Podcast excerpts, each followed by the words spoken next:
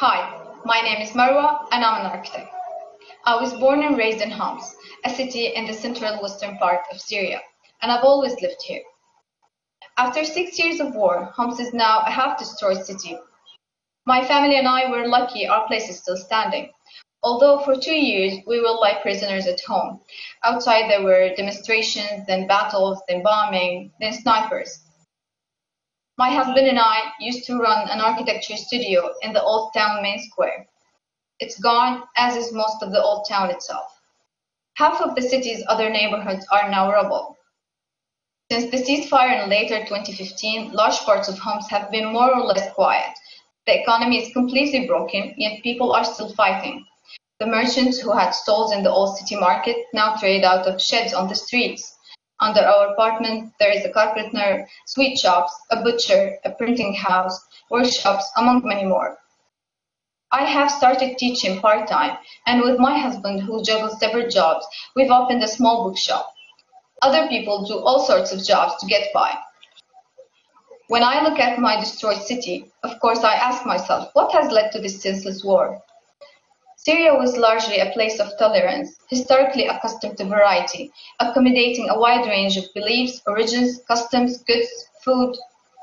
How did my country, a country with communities living harmoniously together and comfortable in discussing their differences, how did it degenerate into civil war, violence, displacement, uh, and unprecedented sectarian hatred? There were many reasons that had led to the war, social, political, and economic.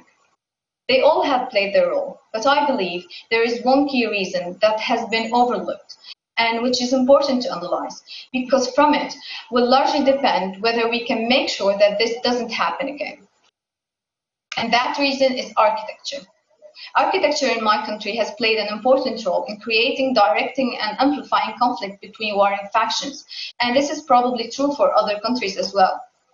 There is a sure correspondence between the architecture of a place and the character of the community that has settled there. Architecture plays a key role in whether a community crumbles or comes together. Syrian society has long lived the coexistence of different religions and backgrounds. Syrians have experienced the prosperity of open trade and sustainable communities. They have enjoyed the true meaning of belonging to a place, and that was reflected in their built environment, in the mosques churches built back to back, in the interwoven souks and public venues, in the proportions and sizes based on principles of humility and harmony. This architecture of mixity can still be read in the remains. The old Islamic city in Syria was built over a multi-layered past, integrating with it and embracing its spirit. So did its communities. People lived and worked with each other in a place that gave them a sense of belonging and made them feel at home. They shared a remarkably unified existence. But over the last century, gradually this delicate balance of these places has been interfered with. First, by the urban planners of the colonial period, when the French went enthusiastically about transforming what they saw as the unmodern Syrian cities. They blew up city streets and relocated monuments. They called them improvements, and they were the beginning of a long, slow unraveling. The traditional urbanism and architecture of our cities assured identity and belonging not by separation, but by intertwining. But over time, the ancient became worthless, and the new coveted. The harmony of the built environment and social environment got trampled over by elements of modernity, brutal unfinished concrete blocks, neglect, aesthetic devastation, divisive urbanism that zoned community by class, creed, or affluence. And the same was happening to the community.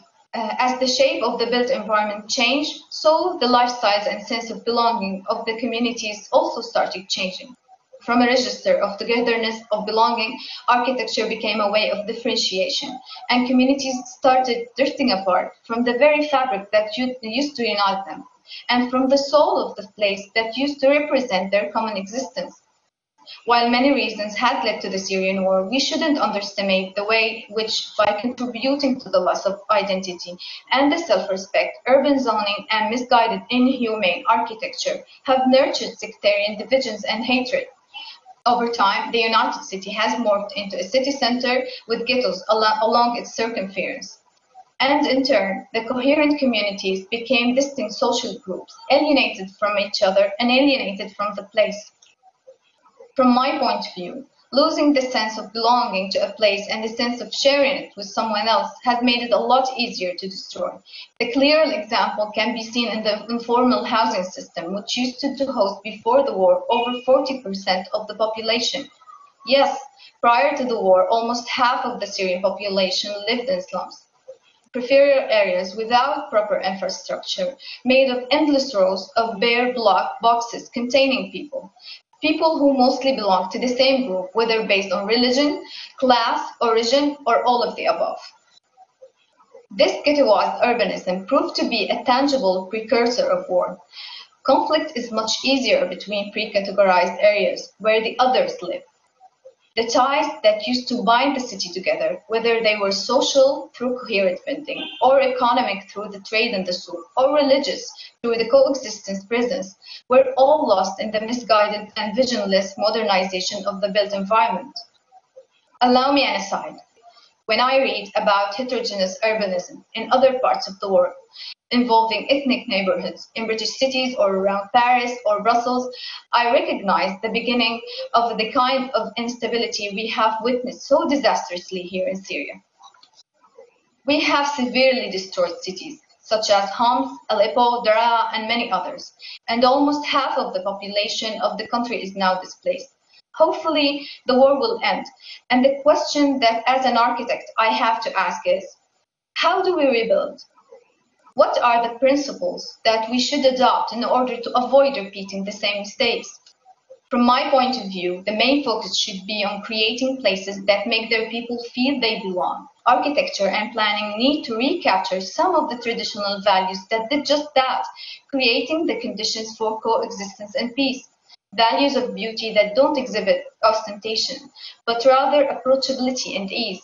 Moral values that promote generosity and acceptance architecture that is for everyone to enjoy, not just for the elite, just as used to be in the shadowed alleys of the old Islamic cities, mixed design that encourages sense of community. There is a neighborhood here in Homs that called Baba that has been fully destroyed.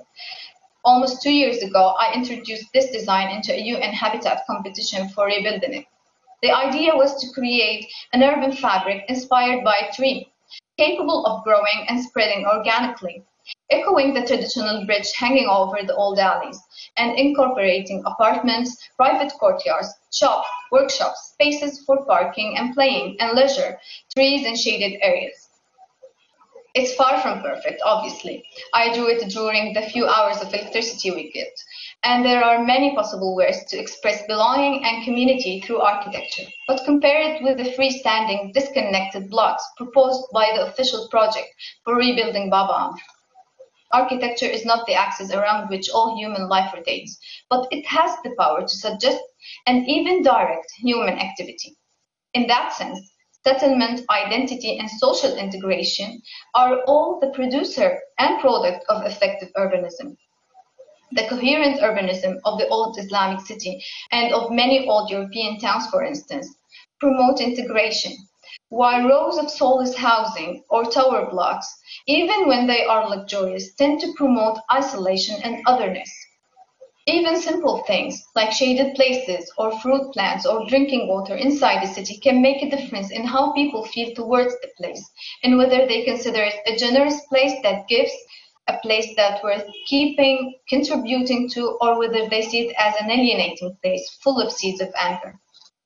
In order for a place to give, its architecture should be giving to. Our built environment matters. The fabric of our cities is reflected in the fabric of our souls. And whether in the shape of informal concrete slums, or broken social housing, or tumbled old towns, or forests of skyscrapers, the contemporary urban archetypes that have emerged all across the Middle East have been one cause of alienation and fragmentation of our communities. We can learn from this. We can learn how to rebuild in another way, how to create an architecture that doesn't contribute only to the practical and economic aspects of people's life, but also to their social, spiritual, and psychological needs. Those needs were totally overlooked in the Syrian cities before the war. We need to create again cities that are shared by the communities that inhabit them. If we do so, people will not feel the need to seek identities opposed to the other identities all around. because they will all feel at home. Thank you for listening.